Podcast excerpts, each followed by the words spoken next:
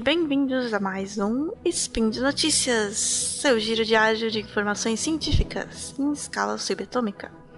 Eu sou a Nanaka e hoje, dia 24 Aurora, também conhecido como 25 de janeiro no calendário de transição, num episódio muito Black Mirror, vamos falar sobre como ver memórias a partir de padrões no cérebro e equipamentos de realidade virtual que simulam dor. Speed Notícias.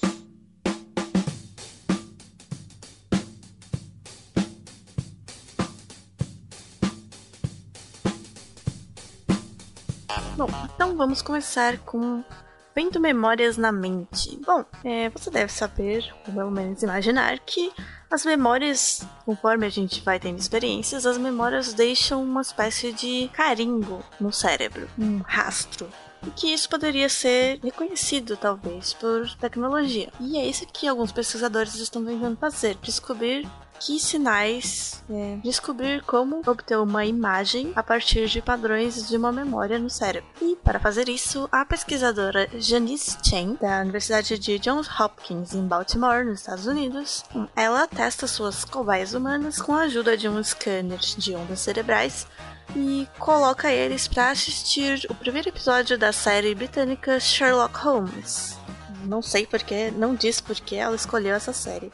E ela nem é uma fã da série, mas ok. Bom, basicamente, ela, eles observam o que acontece no cérebro dos pacientes enquanto eles assistem ao primeiro episódio da série e depois descrevem o enredo.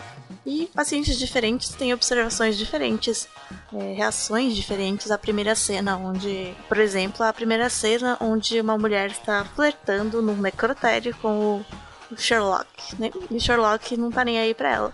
Alguns pacientes dizem que ele é, descrevem que ele foi rude, outros que ele não estava, que ele estava só meio avoado.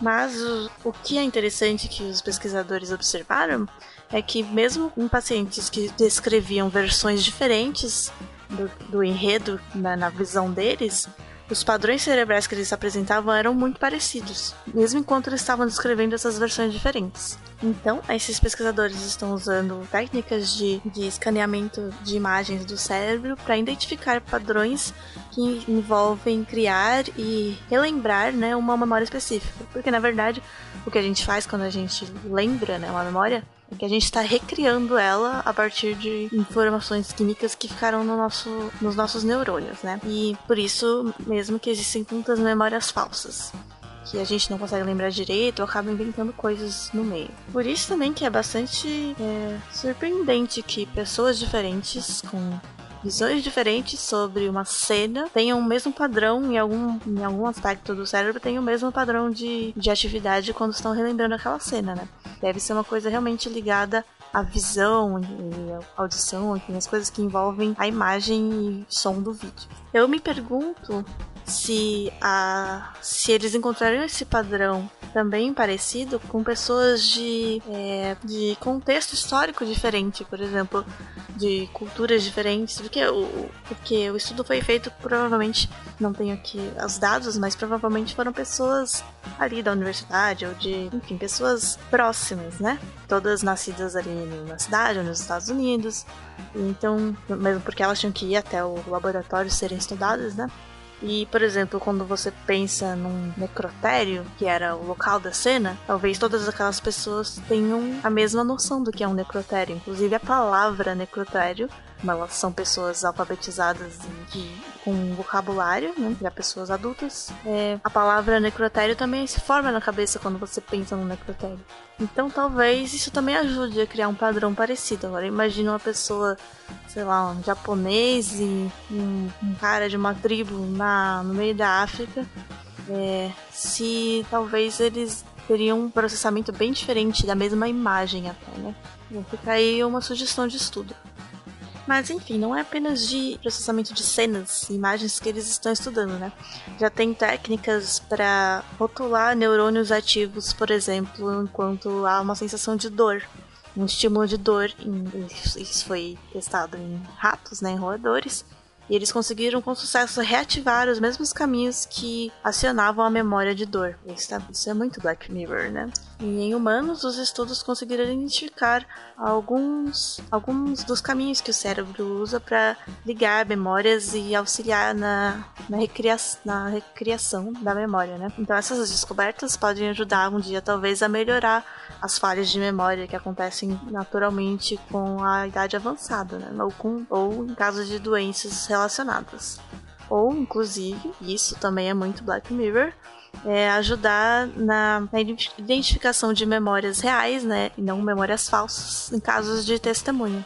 Caraca, dois episódios de Black Mirror nessa notícia, hein? Então, esse traço físico de uma memória específica, é, os estudos eles chamam de engrama. E faz tempo já que eles tentam né, alcançar, conseguir é, alcançar a identificação disso, porque é muito específico, né? Até hoje, todos os estudos que se tem sobre esses padrões do cérebro são coisas mais de forma geral, assim, ou com coisas não tão específicas, ou mais mecânicas, digamos assim, como dor, por exemplo. Por exemplo, um experimento bem antigo, né, feito pelo Carl Lashley, um psicólogo, é, em 1916, ele treinou ratinhos, ratos para fazer um labirinto, né? Correr por um labirinto e treinar o caminho. E aí ele destruiu uma parte do córtex cerebral deles e colocou eles no labirinto de novo. E não fez muita diferença ele ter destruído essa parte do cérebro, eles continuaram conseguindo fazer o caminho. E aí ele ia tirando partes diferentes e nunca conseguia achar onde que estava a memória, né? Porque não funcionava. Ou talvez o rato morria se fosse demais. E hoje nós sabemos que a memória, na verdade, não tem um ponto específico, né? Ela é um processo bem distribuído no cérebro. Não que seja impossível descobrir o caminho, né? É um caminho específico, mas ele está distribuído em várias partes do cérebro. E diferentes partes da memória envolvem diferentes áreas. Uma memória não é só visual, não é só auditiva, tem muitos sentidos envolvidos, né? Inclusive outras memórias que são parecidas e acabam sendo ativadas, acabam auxiliando a lembrar daquela memória. O que se crê agora é que uma experiência faz com que um conjunto de células através de várias regiões sejam acionadas mudando a sua expressão gênica e formando novas conexões e alterando a força das conexões já existentes, e isso cria um caminho que pode ser percorrido novamente, assim lembrando da experiência. E isso cria uma memória. E nessa última década, algumas técnicas novas estão conseguindo rotular e ativar e silenciar neurônios específicos né, em animais, testados em animais até agora, que permitiu que os cientistas conseguissem localizar os neurônios específicos que fazem o caminho de uma memória única, né, de uma específica. E é até interessante como eles fazem isso, né? O processo, a técnica. Primeiro, eles fazem, eles alteram algumas células do hipocampo, que é bastante importante para ativação né, e recriação das memórias, codificação das memórias também, como eles chamam. Eles fazem com que algumas células alterar, sejam alteradas para que quando elas se ativam, né, quando elas disparam, elas produzam uma prote... também produzam, né, através de um gene que codifica uma proteína, também produzam uma proteína sensível à luz. Então, ou seja, a gente consegue ver quando elas disparam por causa dessa proteína que foi é, geneticamente colocada lá. Então, com esse hipocampo de células alteradas, eles causam um estímulo, por exemplo, dão um choquinho na pata do rato e aí eles gravam quais foram os neurônios é, ativados, né? Através das proteínas detectadas por luz, eles veem exatamente quais neurônios fizeram o caminho. E aí com um laser eles conseguem reativar esses mesmos neurônios, né? Redisparar eles com um laserzinho e quando eles fazem isso nesses neurônios específicos, o ratinho tem a sensação de um choque na pata. Ele tem a reação de como se tivesse levado um choque na pata. Mesmo quando ele não tá na mesma, no mesmo ambiente, né, em uma, uma gaiola diferente, com coisas diferentes, ele tem a mesma sensação de choquinho na pata. Mas isso ainda é uma memória bem física, né? E eles, inclusive, desenvolveram um modo também de bloquear memórias que é eles colocaram também uma proteína nas células que quando exposta a uma luz específica, nesse caso um amarelo específico, ela silencia as células. Então, mesmo com o ratinho estando na mesma gaiola que ele levou o choque, na mesma situação, se eles colocassem né, essa luz, né, essa luz específica que era que ativava as proteínas que silenciavam as células relacionadas à memória, Aí o ratinho não se lembrava de ter levado o choque ali. Ele ficava de boas. Né? A memória do choque era bloqueada mesmo. Ele não conseguia acessar essa memória, porque as células estavam silenciosas. sendo silenciadas pela luz, né, indiretamente. Então isso também pode ser útil para, por exemplo, bloquear memórias traumáticas. Né? É, outro experimento, em 2009, também tentou manipular a memória de ratinhos e eles aumentaram a produção de uma proteína chamada CREB em algumas células da amígdala, que é uma região envolvida no processamento do medo, né? E demonstraram que esses neurônios costumavam disparar quando o rato aprendia e depois também quando ele se lembrava uma associação de medo entre um barulho e choquinhos nos pés. E aí eles e aí como estas células com CREB né, aumentado pareciam ser parte essencial da memória de medo, eles eles experimentaram apagar essas células, destruir essas células apenas esses neurônios com CREB aumentado, eles destruíram eles. E aí os ratinhos esqueceram do medo aprendido. Eles esqueceram para sempre. E ainda outro experimento com manipulação de memória em ratos eles conseguiram, através né, da, da rotulação dos neurônios ativados quando eles, os ratinhos levavam choquinhos nos pés, e também da rotulação de neurônios ativados quando eles estavam em uma gaiola é, segura, né, sem nenhum desconforto, eles conseguiram associar essas duas informações, como colocando os ratinhos numa gaiola, levando choque nos pés e ao mesmo tempo ativando é, artificialmente, né, digamos, ativando os neurônios de relacionados a uma gaiola segura eles conseguiram fazer com que os ratinhos associassem gaiola, a gaiola segura com os choquinhos dos pés. Então, quando eles foram colocados de volta na gaiola segura, eles ficavam com medo e estressados. E uma das tecnologias recentes que possibilitou esse tipo de estudo foi uma técnica de análise de imagens de escaneamento cerebral chamada é, análise de padrões multivoxel ou MVPA, também chamada de é, decodificação cerebral, né? E é um método estatístico que consiste em inserir dados de ressonância magnética em um programa, né, um algoritmo de computador que vai automaticamente aprendendo e relacionando os padrões da ressonância magnética com o que estava sendo observado no, na hora. Por exemplo, nos primeiros testes que foram feitos com pessoas observando imagens de, de famosos ou lugares ou objetos comuns, enquanto seus cérebros eram escaneados né, por ressonância magnética todos esses dados do escaneamento foram alimentados para esse algoritmo no computador, que foi treinado para identificar cada padrão relacionado a cada categoria de né, objeto observado. E aí depois os pacientes tentaram, foram perguntados né, quais objetos ou pessoas eles se lembravam enquanto estavam sendo escaneados, e os mesmos padrões foram ativados e reconhecidos pelo programa logo antes deles responderem alguma coisa. Então, por exemplo, ah, a pessoa ativava um padrão que fala que foi relacionado a um objeto, logo depois ela falava, ah, eu me lembro desse objeto. E voltando ao estudo do Sherlock Holmes, né, o, depois de refinar as técnicas, a equipe da Chain conseguiu a identificar padrões diferentes para até 50 cenas do primeiro episódio, né, que conseguiam distinguir claramente uma da outra. E alguns dos padrões que eles conseguiram observar bem foram diferenças, por exemplo, entre cenas que tinham o Sherlock em cena ou não, cenas que eram em ambientes fechados ou abertos e assim por diante. Bom, então, quem sabe aí no futuro bem próximo a gente vai ter uma imagem de uma memória. Cara, isso foi muito incrível. Ah, e lembrando também que esses estudos foram feitos em pacientes que tinham acabado de formar aquelas memórias, né? um dos próximos passos é começar a estudar memórias já antigas, né? A recriação de memórias antigas que podem ter sido, que podem ser alteradas pelo próprio cérebro. Né? E agora, para continuar na vibe Black Mirror, também vamos falar de VR e dispositivos que tornam a VR ainda mais real, né?